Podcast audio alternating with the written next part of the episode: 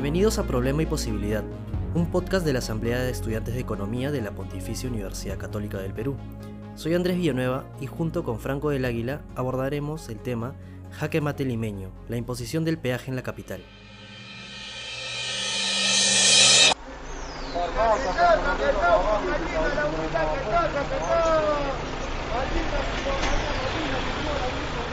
¿Alguna vez has intentado evitar los distintos peajes de Lima? ¿Te fue posible utilizar las vías alternas y no morir en el intento? Día a día, muchos limeños deben lidiar con la odisea de cruzar la capital para llegar a sus centros de trabajo, estudio o a sus hogares. Y a pesar de que existe la opción de utilizar rutas más rápidas y modernas, su uso excede el presupuesto del limeño promedio. Otra opción es la posibilidad de utilizar las vías alternas cuyo costo de oportunidad al momento de usarlas, en contraste con las vías rápidas con peaje, es demasiado alto. En primer lugar, de acuerdo con la información encontrada en Rutas de Lima, existen 18 peajes en todo Lima Metropolitana. Estos están repartidos entre los peajes de la Panamericana Norte en Chillón, la Panamericana Sur en Villa, en evitamiento tanto en Las Palmeras, Separador Industrial y Santa Anita, la Ramiro Prialé y más recientemente la nueva línea María. Teniendo en cuenta lo concurridas y cruciales que son dichas vías, pareciese que los limeños debieran pagar tan solo por transitar de un punto a otro de su ciudad.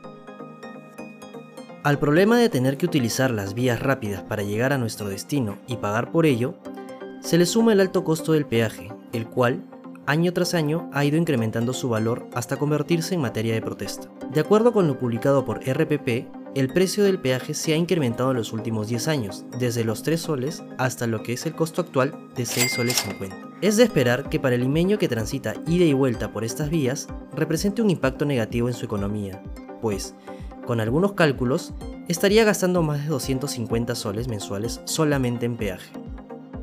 Luego, si no deseo o no puedo pagar un peaje, ¿puedo utilizar una vía alterna? La respuesta es sí, pero ¿a qué costo?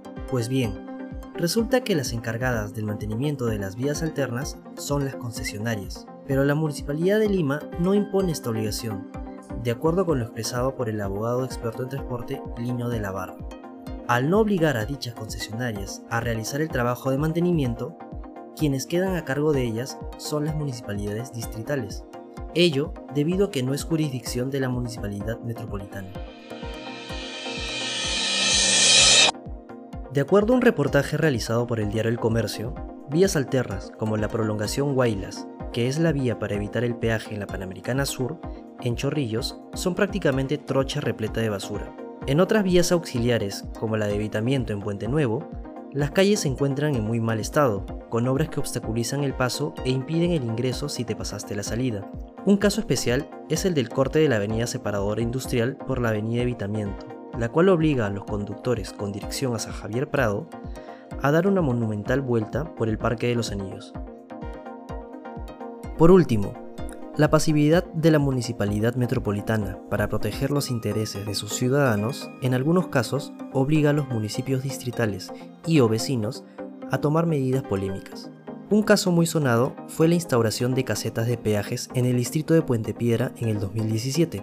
Durante la gestión del difunto exalcalde de Lima, Luis Castañeda Locio, los vecinos del mencionado distrito realizaron una marcha contra el peaje de Chillón colocado en la Panamericana Norte que terminó saliéndose de control.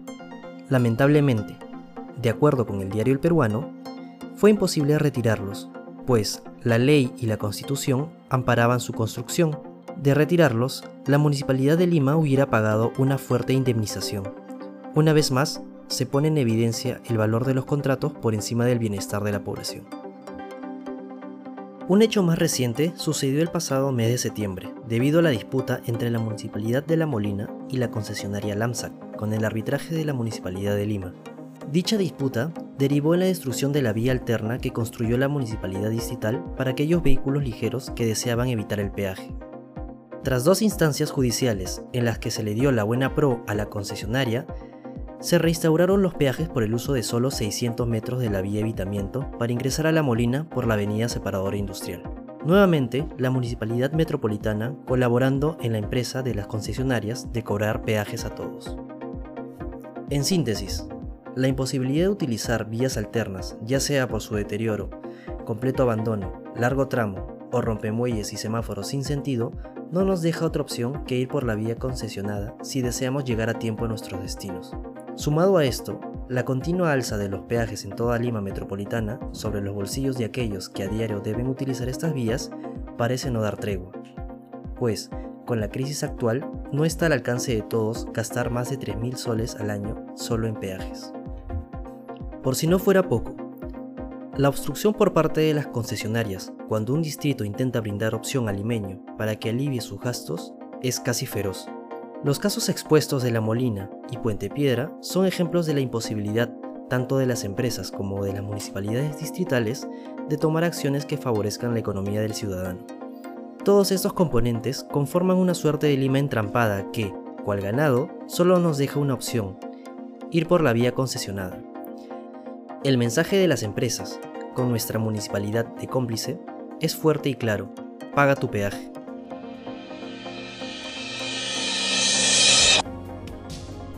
Esto ha sido todo por el capítulo de hoy. Los acompañó Andrés Villanueva en la conducción, Italo Cayo en la producción y Franco del Águila como encargado del diseño de sonido. Cada semana publicamos contenido de análisis económico en los formatos de podcast, entrevistas, infografías y artículos. Si quieres conocer más al respecto, sigue nuestras redes sociales como la Asamblea de Estudiantes de Economía de la PUC.